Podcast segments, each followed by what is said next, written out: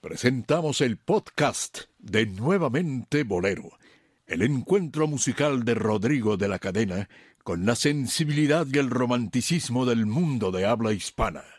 Nuevamente Bolero presenta.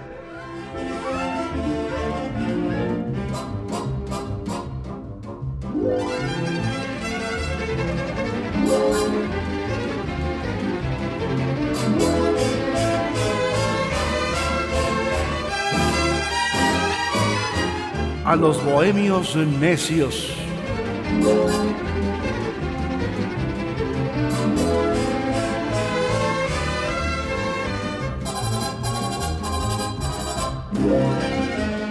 ¿Qué tal amigos? Estamos transmitiendo para ustedes Los Bohemios Necios, Dionisio Sánchez Alvarado. Hola Rodrigo, amigos, gracias una vez más por estar con nosotros en este trabajo, que no es un trabajo, es un gozo, lleno de anécdotas. Hacer estos programas en realidad los disfrutamos mucho. ¿Por qué? Porque nos ponemos a leer, a buscar, a investigar, a preguntar y hemos encontrado cosas maravillosas. Cada programa en verdad tiene algo que le puede aportar a usted un conocimiento cada día si usted lo escucha diariamente este programa. Omar Omar Raval. ¿Qué tal, Rodrigo Dionisio? Y pues evidentemente incluso más allá de aprender, pues a veces los, los, programas hacen recordar a la gente de sus eh, vivencias o de algún momento pasado, ¿no? Que, que, a veces puede quedar en el olvido, pero con un sonido, con alguna historia, vuelven a la memoria, vuelven al presente. Eh, por cierto, agradecemos la comunicación que hemos recibido de parte de nuestra audiencia, eh, comentándonos el programa que hicimos de los silbidos.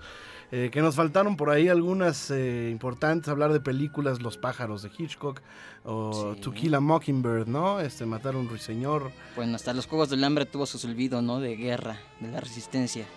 Así es, pero bueno, gracias. Hoy nuevo capítulo.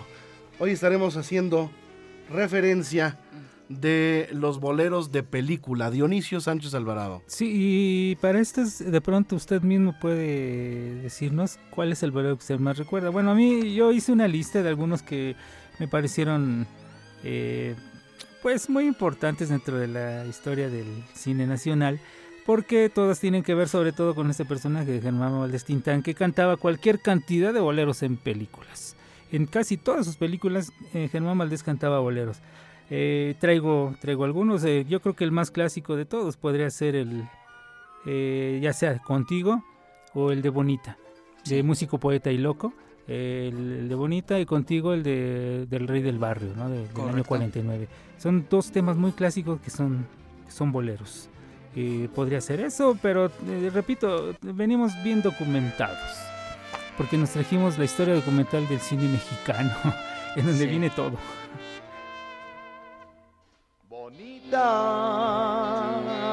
Como aquellos juguetes que yo tuve en los días infantiles de ayer. Bonita como el beso robado, como el llanto llorado por un hondo placer.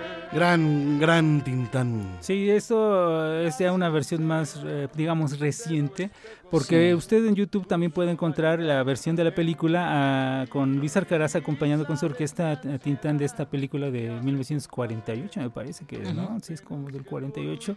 Música poeta, músico poeta. Con el loco. arreglo original de Con Arcaraz. el arreglo ori original de, sí, que se le hizo a la orquesta de Luis Arcaraz. Que por cierto claro, estuvo sí. muy padre el sábado en el homenaje que hice, uh, bueno, en el aniversario de La Cueva hace algunos este pues, ya casi un mes. Sí. eh, fue el aniversario de la cueva y Marcos Valdés eh, el hijo de loco con quien hicimos el programa aquel de televisión sí, sí, eh, cantó bonita con el arreglo original de de Luis Arcares entonces Ay, estuvo muy simpático.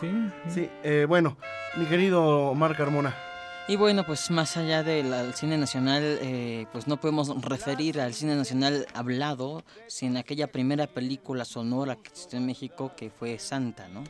Con uh -huh. el tema de Agustín Lara.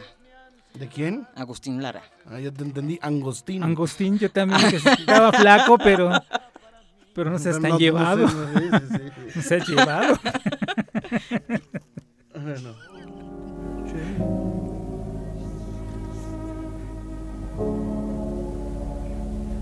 De mi desconsuelo.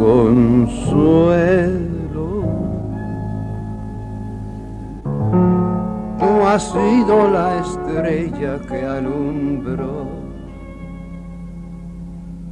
mi cielo.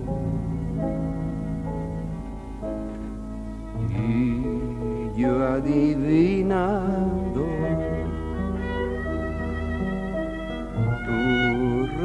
hermosura.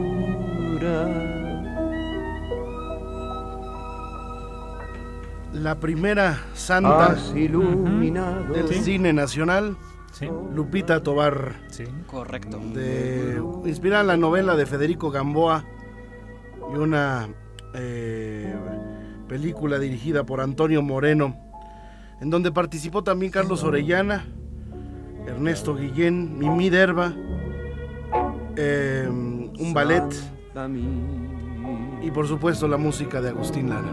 Sí, claro. Bueno, ahí está. Eh, ¿Qué otras boleros de película? Ah, hay una, perdón, eh, hay una que a mí, bueno, a mí me encanta ese bolero.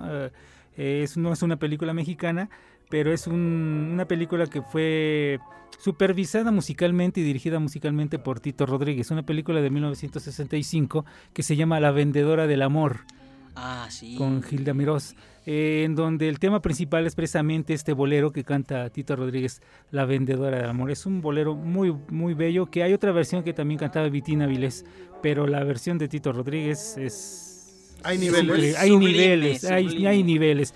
En verdad es, inclusive puede ser considerado también bolero de arrabal, ¿no? Porque... el- Oye, y bolero de, con A ver, de un eh, oficio. vamos a preguntarle a la voz autorizada. A ver, este maestro, Sí, ¿tú qué opinas? ¿usted qué opina? Bueno, es que me ponen a la rabal a Tito Rodríguez y me... ¿Cómo puedo decir que no? Es una belleza de bolero. Oye, y sin Tito Rodríguez también. Eres la vendedora del amor. Mis ojos no te quieren ya mirar. No quiero ya más nunca recordar Tu mero mole, Omar. Cierto, cruel cierto. hipocresía. Aléjate, no puedo soportar. Bueno, maestro ¿Qué Tito. te de decir? Sí, sí, eso. Sí, ¿verdad, Omar? Sí, no, Hasta- aparte la, la voz de Tito ¿Viste los Rodríguez. ojos, Rodríguez. los ojos de nostalgia de Omar? Sí, no, no. ¿Qué ¿Cómo se le fueron? esbo- es- casi al borde de esbozar una lágrima, ¿no? Sí, no sé qué tanto le recuerda este, este tema, la verdad. Un muy buen disco, ciertamente. Ajá. A una Este, vendedora del amor. A una de las... ¿sí? Bueno, la canción es lo de menos. Una de ¿no? tantas. El, el disco, el disco es lo de menos, ¿no? Y el disco, bueno, curiosamente el disco se llama More Amor. More, more, yes. Ajá, sí, el de Tito Rodríguez. sí. Sí, de West Side Latino es el, el- el More sello. amor, more amor. More amor, More Amor. sí. Ok. Bueno, también hay una película que se llama Easy to Wed de 1946, en la cual aparece el tema de Acerca de Más de Osvaldo Farrés, que es una de las primeras apariciones eh, en películas de la música de este gran compositor cubano. Acércate más. Que eh, a mí me gustaría recordar la versión que hace Natalie Cole con su papá Ah, sí. en, en un concierto en vivo. En español. Así, así como besas tú, pero besa pronto. Ay Dios, ¿por qué, ¿por qué te llevas a Natalie Cole y no te llevas a J Balvin, mano? Oye, a, a Maluma Grammy. Bueno, es que yo creo que Dios está escogiendo lo mejorcito para seguir la barranda allá arriba, ¿no? Oye, se va Pero, Lucho pues, Gatica, se va envidioso. Cole, se va, se va Aznavour, bueno, ya nada más falta irnos nosotros y ya. que inviten, ¿no? Te invito por no decirte timbón. A ver, Dionisio Sánchez Alvarado. Ahora, hay un- hay Ponga orden, por favor. Hay un bolero que muy interesante también, muy conocido, que se llama Doble Inconsciencia, que bueno, Ah, bueno. el, eh, que, que, que, que en una película, la película de la bien pagada con con, Con Omar Víctor- Carmona. con, con Víctor Junco, Omar Carmona Bien y. María Antonieta María Antonieta Pons, esta película de 1948 Bueno, Bueno, incluye- cuando menos paga bien. En esta película se incluye este bolero de doble inconsciencia de, de Manuel Corona, pero ya es la primera vez en que, en que le cambian el nombre a, a la canción. Ya no le ponen doble inconsciencia, la inconsciencia le ponen Saria y le dan la autoría a los hermanos Martínez Gil. Esto es en 1948. Y debo decir que, que- que esta película de la bien pagada eh, incluye también música muy, muy interesante, ¿eh? música muy interesante.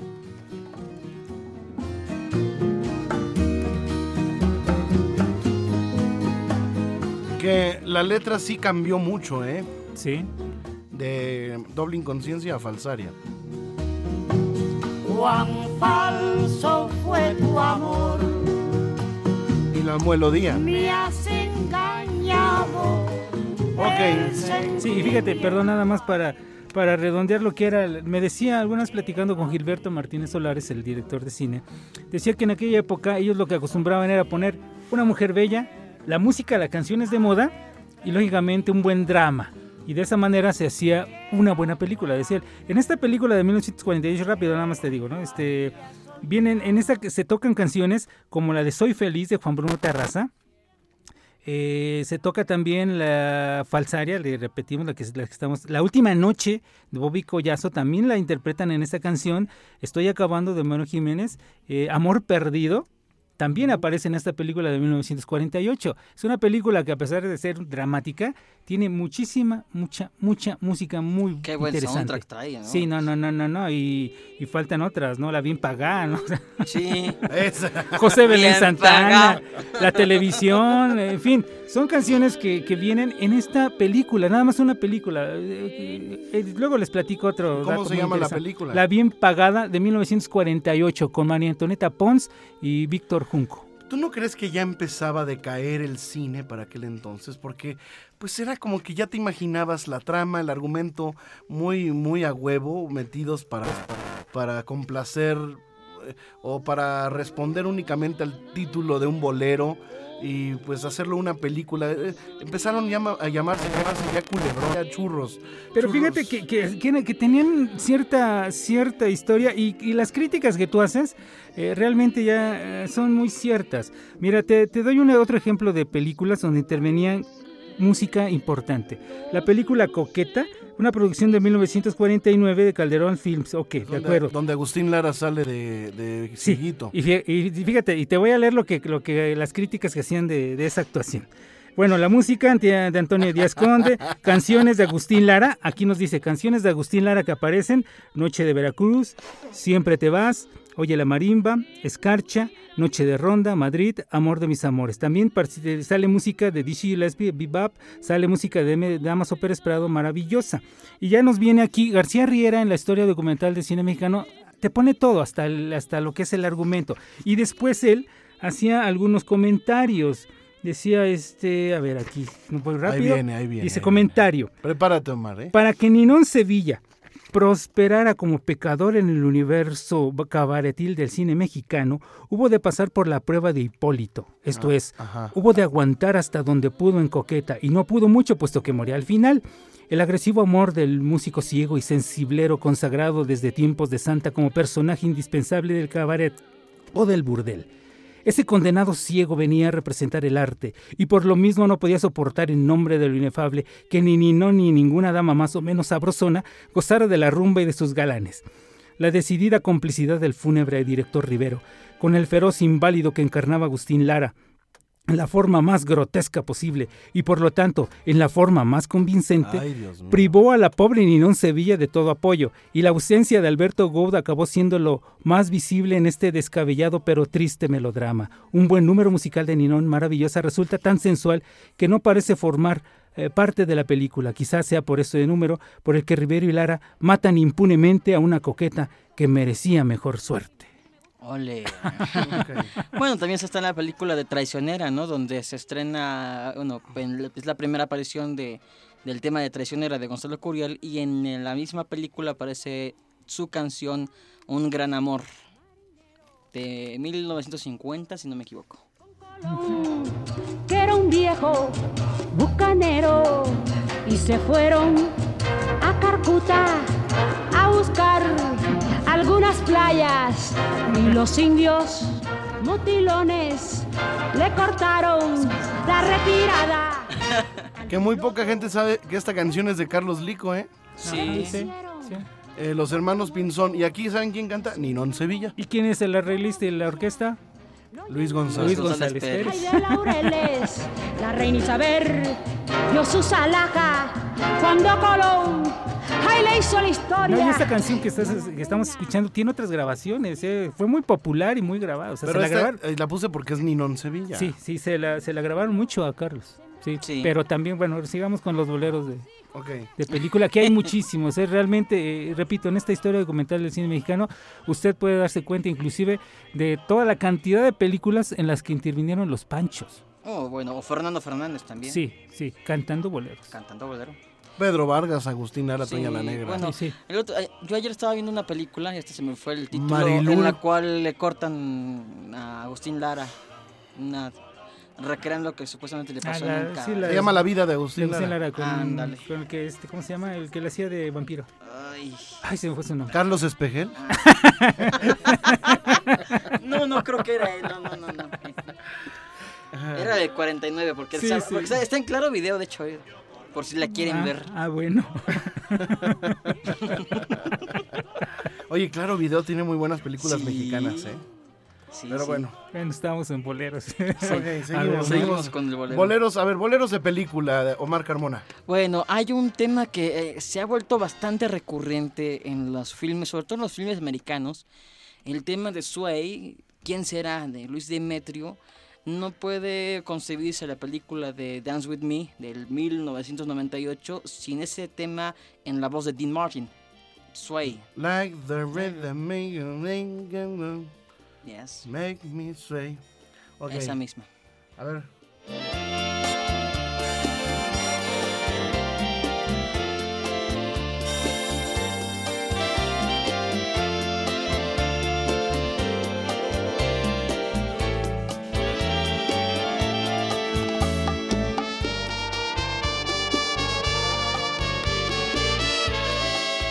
Ahí estamos escuchando Perfidia y Frenesí. Sí. También boleros de película. No, y que han aparecido en, en sin fin de películas. Últimamente estaba viendo yo una película holandesa que se llama El banquero de la resistencia y en el personaje principal, que es un banquero menor que se dedica a duplicar dinero para la resistencia este, que combate a los nazis, pone en un LP la versión de Perfidia con la lira de San Cristóbal. Bien raro, porque uno Ajá. esperaría con una gran orquesta, ¿no? Sí, claro. Pero se escucha la versión de la lira de San Cristóbal de los años 30.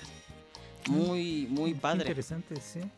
Y, ese- también en, ah, Casablanca, que en Casablanca no podemos olvidar la versión que hicieron Humphrey Bogart y Judy Garland. Fue tal, a tal grado el éxito que tuvo esta canción que en 1941 aproximadamente, me parece 40 y cacho, tuvo que viajar el propio Alberto Domínguez a Estados Unidos a arreglar el problema que había con las regalías, porque le querían dar, no sé, unas cuantas monedas por la canción y él fue asesorado por Emilio Azcárraga, me parece que Vélez, eh, eh, Sí. varios de ellos lo asesoraron para que cobrara lo justo en lo- las regalías, inclusive eh, lo presentaron en la radio, estuvo presentándose en varias estaciones de radio con gran éxito. Y era un fue un suceso radial también la presentación del compositor con las canciones ¿eh? en la radio norteamericana. Sí, yo creo que lo, lo que Trascendió el mencionas, re- recordé que en, en alguna parte vi que Pure Music, que fue una de las grandes editoras de Ujú. música, uno de los grandes eh, propietarios de ella era Emilio Escarga. Fíjate. Entonces, este es da, da sentido que haya eh, asesorado a, a Alberto Domínguez para reco- recoger sus regalías. Sí, ahora cada cada cada este cada zona manejaba las regalías, ¿no? Sí. Pure, Pure Mu- Pure Music en, en Cuba les pagaba un dólar, un peso por cada canción y ya no tenía nada de, de- de regalías, ¿no? No, y en Estados Unidos era un sistema diferente. Bueno, eh, voy a hacer referencia de esta canción. Vivir en quinto patio desprecian mi mis besos. Yo no sé qué, qué, qué afán de los cantantes que tienen cierta escuela del belcantismo, tienen esta maña de hacer la R así. Por vivir en quinto patio, desprecia. Y lo, y- y lo hacen las, las, las sopranos, eh, las, las cantantes, eh, sin importar su género, ¿eh? Ni nacionalidad, sí. ni nacionalidad. Y, a mí no me, no me encanta, ¿no? Eh, en fin. Despreciame si quieres. No, no, no. Pero a la mejor tipo de tipo de tiene la ópera italiana tendrá que ver, ¿no? Yo creo que también Hashtag no mamar. Sí, sí, porque de pronto eso Puede se, ser se por eso, medio puede que sea por eso. Sí, sí. Puede que sí, sea por sí, eso. sí. quieren eh, imitar Bueno, la pronunciación para de, ti- de Enrico Oye. Caruso. Oye, por cierto, querido, eh, esta película, Dionisio, Sí. eh, Quinto Patio, fue un filme importante porque así se llamó una película también y llevó como, pues, eh, estelares nada menos que a Emilia Guiú, que era la mamá de Memo Méndez Guiú, ¿no? Eh, una buena película en donde participaba, por supuesto, Emilio Tuero, que era la, la figura, el galán principal de esta película.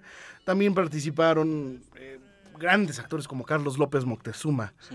Chula Prieto y Bárbara Gil. eh, una película de Rafael Sevilla. Eh, ese México maravilloso. Yo por ahí tengo un cartel original de esta, de esta película. Y tuvo secuela, ¿eh? O sea, sí, hubo una segunda parte, de regreso al quinto patio. Ah, sí, sí, Sí. sí, sí. Tan exitoso fue este. este Y, bolero. y hay un bolero que hizo el propio Arcaraz con Mario Molina Montes, en donde que ya no se llama Quinto Patio, sino recurren a una frase que tiene la canción eh, que dice el dinero no es la vida, es tan solo vanidad, pero hay también una que se llama El dinero no es la vida. Vamos a escuchar un poquito. Orquesta, Orquesta Luis Arcaraz. El dinero no es la vida, aunque a veces lo parezca. El dinero no es salud, ni paz, ni luz, ni fe, ni amor. ¿Cuántos hay que tienen? Me encanta cómo cantaba Luis Arcaraz. Sí, sí. Sí, ¿eh? Tenía un, un estilo muy, muy particular. Fíjate, el otro día estaba eh, viendo eh, con mis sobrinos la película de Indiana Jones y la calavera de cristal y me, me encontré con que hay una grabación de un tema de en la voz de Juan Arbizu que se llama Solas de este mm, Gonzalo Curiel. Y se escucha, se escucha el vinilo, Sí, o se sea, escucha, la grabación sí. vieja. Sí, porque las aventuras de esa película se, se ubican en aquellos años, ¿no? Sí. Los 50 o algo así, ¿no? Y Es se escucha la grabación. Exactamente. Bueno, yo voy a compartir una. eh, digo, hay un cantante ahí que pues se cuela, ¿no? Pero la verdad creo que se logró bien. Y me refiero a la versión de Mía. En dos tipos de cuidado. Con Jorge Negrete y canción de Manuel Esperón.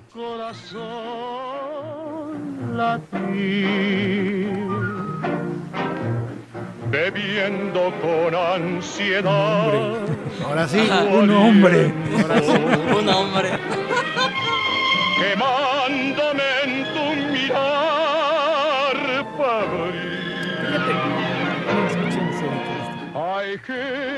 Aquí puedes hablar. Ok, de acuerdo. Este, a propósito de, de- del cine y de lo que ya hemos escuchado y les hemos presentado a quienes nos siguen aquí en, en el programa, eh, quien le dio la característica física en cuestión del peinado eh, a Jorge Negrete fue Joselito Rodríguez.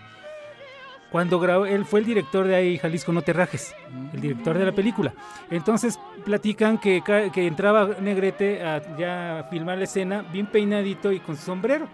Y que se metía el director, no le importaba meterse este, en la escena y que lo despeinaba y Negrete se enojaba. Pero que lo despeinaba decía, no, no, así, así, así. O sea, Y- es que es charrón y, y que fue una de las características que al público le gustó de esa película, el look que tenía Jorge Negrete y que a partir de ahí en sus presentaciones se despeinaba el copete. Pues imagínate, vienes a caballo, ni modo que, te, que, que consigues el peinado, ni Sí, que fuera. que Joselito entraba y que lo despeinaba y, y Sí. Negrete le reclamaba y decía, "Ay, ya sí, ya sí, ya sí". Sí, pues tenía que ser así. En el cine mexicano. Devuélvele su anillo. No quiero nada de él. Hija, hija, que no espera. Se muere.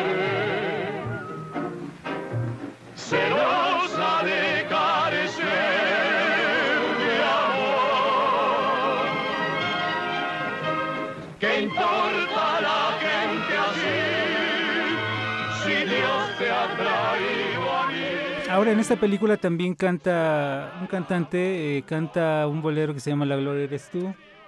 Ah, sí. También. Sí, ese cantante. Sí. Pero ¿cuáles serían los boleros clásicos del cine ¿Mexicano? mexicano? Digo, Pues todos los de Ah, Lara, pues todos ¿no? los- bueno, sí, los de Lara, obviamente. Obviamente, están los de Lara. O sea, no, no podemos hacer a un lado, a pesar de las críticas que de pronto se hagan, o que, repito, aquí hay unas críticas muy curiosas, chistosas que hacen a las canciones en este libro de, de García Riera. Pero creo que esos, esos boleros de Lara son indiscutibles porque dieron le dieron cuerpo a una época del cine mexicano. Sí, le dieron la calidad a, a- a esa parte del cine sonoro mexicano, ¿no? Que nos hacen eh, recordar a estas eh, películas de la época de oro, pues precisamente también por los temas que, que intitulaban a, sus- a- los filmes o que hacían eh, la aparición de grandes figuras, ¿no? Como Toña la Negra y, demás eh, grandes cantantes. yo hice un, un top 10 en alguna de, de mis publicaciones. Hace como un mes y medio. No, hace Más, mucho más, ¿ah? hace mucho más. Entonces, eh, eh, hablé de La Mujer del Puerto. Ah, claro. Con Sí. Andrea Palma, Sí, que es claro. muy importante. Pero voy a poner la, la grabación original del Vendo Placer. Ese yo creo que te gusta, ¿no, Omar? Híjole, es que luego el mar huele medio feito. No por eso. ¿Cómo ves, Dionisio, eh? Anda muy desatado, ya lo perdimos. De- Tu mamá te dijo que ya no le hables, ¿no? Sí, no, ya no, ya, ya, ya ni más ni iba a venir porque pensé, vamos a hablar de estos boleros y... ah, y se marchan al amanecer. ¿Y se van sin pagar? se van sin pagar. Bueno, en, en este top 10 de, de canciones en el cine, en el cine nacional, eh, se incluyen algunos boleros, como Al son de la marimba, eh, también es una película de Juan Bustillo Oro de 1941 y la canción es de Alberto Domínguez. Muy importante en el cine el paso de Alberto Domínguez, ¿no? Sí, Sí, sí, sí, sí. sí, no nada más lo que ya habíamos comentado, o sea, no nada más en... En Frenesí y Perfidia, ¿no? Sino No, no, hay en- muchas canciones de él. Sí, hay canciones como Humanidad, eh, en fin, que, que intervienen en, en muchas películas, en varias películas. Sí. De la marimba al son te conocí y al contemplarte fui de la ilusión, el prisionero que viene a cantar. Y se incluye en este top 10 eh, Quinto Patio, que ya hablamos de ella, Amorcito Corazón, pues ni modo, con este, de Ismael Rodríguez en el año 48, eh, y eh, Contigo y Bonita, eh, el año Rey del Barrio 49. 49, sí. Y Aventurera, que es muy importante, esa tú yo creo que... Sí la ubico. ¿Sí lo ubicas? ¿Sí? ¿La conociste? No, este, pero yo creo Bueno, que la sí, ubica, pero mucho. ¿sabes por qué no creo que le guste eh, Ah, Dionisio? ¿por qué? Porque, le Porque dice la- que, que vende venda caro. La vida no es fácil. Ni modo. Ni modo.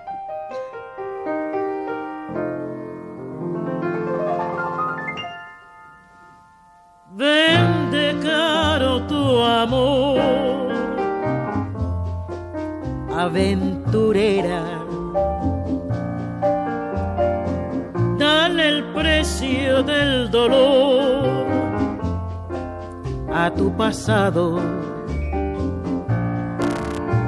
y aquel que de tu boca la miel quiera.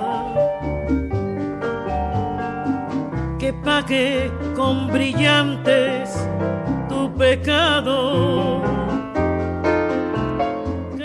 ¿Habrá algo comparable al hechizo de la voz de Toña la Negra? Híjole, bueno, no sé. No creo. A mí Elvira Ríos también me, me gusta bastante. Y que ya habíamos hablado de la importancia que había de Elvira mucho antes de... eh, digo, cuando Agustín Lara inicia, Elvira ya era Elvira Ríos. Sí, Claro, sí. ¿no? Y la importancia que tuvo en Estados Unidos eh, grabando en, con grandes orquestas extranjeras y grandes músicos. Exactamente. Aventurera. Fíjate que uno de los grandes problemas del cine mexicano muchas veces eran los productores, porque ellos decidían quiénes, qué artistas protagonizaban, qué música se incluía, qué música no se incluía, e inclusive sobre el mismo nombre de la película. Eh, hay una película, bueno, ejemplos muchísimos. Aquí encuentro uno que, bueno, no tiene que, mucho que ver, pero bueno, se llamaba primero, se llamó Eterna Agonía, era su nombre, de 1949, pero antes se llamaba Su Pequeña Verdad, Su Amarga Verdad y Su Eterna Verdad. Y le van cambiando los nombres. Entonces, aquí según es una historia que, que es muy importante. Eh, y se pensó que podía hacerse una buena película, pero entonces los productores metieron las manos y pidieron que se, le- que se, eh, se pusiera un personaje de una madre ciega, se pusieran otros personajes y deterioraron la, la- la historia. Muchas veces, en muchas películas mexicanas, lo que salva la película es la música, los boleros, los Sí, mambos, los sones, todo esto. Pues señoras y señores, señores, se acabó el programa. Se nos ha escurrido como agua entre los dedos. Hay muchas más. Sí, muchísimas. De y hecho, eso que un- no, hablamos un- de Manzanero y su. Somos novios. Bueno, en los 60 las muchas películas de Mauricio Garcés incluyeron grandes canciones. ¿Sabes quién? Es que le daban chance a Daniel Riolobos de que Ah, metiera, claro. de que metiera Ah, las canciones que él quería. Entonces era muy especial y siempre Riolobos metía canciones raras, la verdad. Eh, Sí, y con sí. arreglos muy de los años se- 60. eh, ya comenzaba los años 70 y se escuchaban incluso arreglos medio funky, ¿no? Y Sí, Riolobos, claro. este, le- como era cuate de Badú y de toda la palomilla de, de Garcés y estas musas de aquel entonces, pues eh, le daban chance de hacer lo que él quisiera, ¿no? Pero en bromas S.A., por Bromas ejemplo. ¿no? S.A. donde canta en el elevador, ¿no? Sí, Ajá. sí, sí. Sí. Y Manzanero eh, era director musical de estas películas. Sí, él hizo el- música- el señor música, Tormenta. Él, él inició haciendo esto. En fin, este, gracias, Omar Carmona X, conclusión. Pues nos quedaban bastante, bastantes canciones por mencionar, pero pues yo creo que ya con esto hicimos un buen recorrido acerca de la importancia del bolero en los filmes tanto nacionales como extranjeros. Que nos faltaron más extranjeros, ¿eh? porque hay muchas películas eh, donde se cantan boleros, este, como Cenizas, por ejemplo, de Vuelo Rivas. Tiene muchas versiones eh, en el extranjero y de películas españolas. eh, Almodóvar, con eso tiene todo. Sí, la verdad es que sí. Sí, el los Reyes del Mambo incluyen Sí. también eh, eh, canciones boleros, ¿no? Grabados aquí en México, ¿no? Con Lalo Montaner, Benny Moré, en fin. Dionisio. mucho. Pues eh, escuche usted eh, cine, eh, lo tiene que ver, pero escuche, escuche cine de la época de oro mexicano y va a encontrar cualquier cantidad de buena música. Próximo programa, invitado especial, Arturo Castro, el gran maestro Arturo Castro, no se lo pierdan. Hasta entonces, queridos bohemios.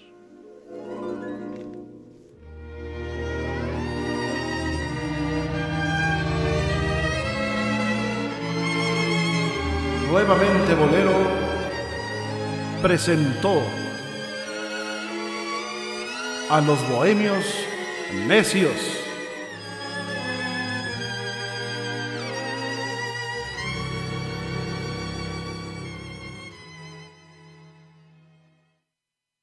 Cuando yo sentí de cerca tu mirar de color de cielo, de color de mar, mi paisaje triste se vistió de azul. Con ese azul que tienes tú. Desde Jalapa, la hermosa Atenas veracruzana, Fernando Hernández Guerrero saluda a Rodrigo de la Cadena y a su público.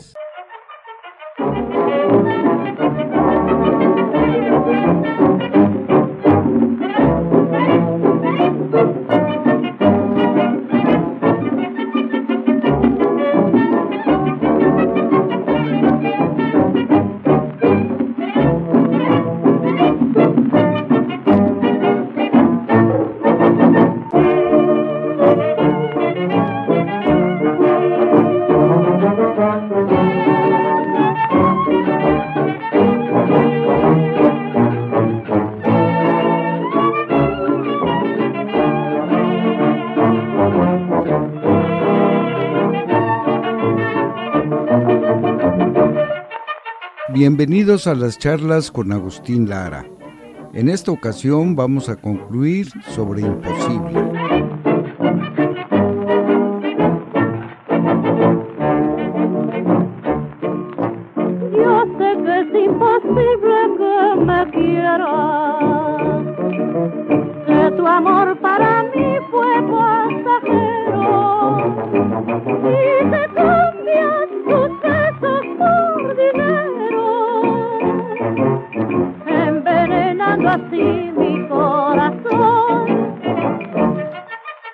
Si el amable público ha estado atento a las diferentes introducciones de Imposible, podrán apreciar la melodía de una composición posterior titulada El Puñal. El Puñal tiene una letra homicida, quizá como los celos que tenía el compositor por su musa.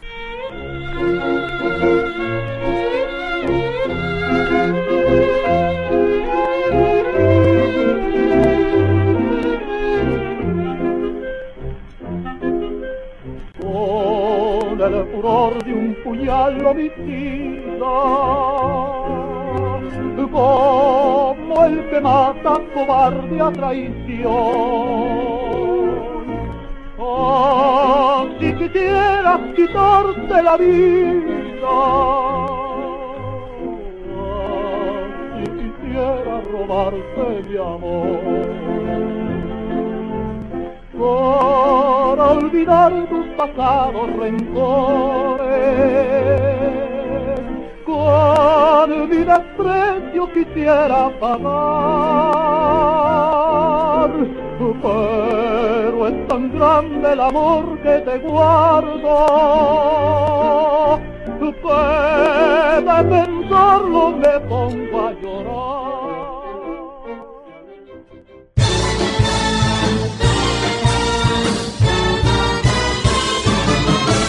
Los invito para que escuchen la continuación de las charlas con Agustín Lara la próxima semana.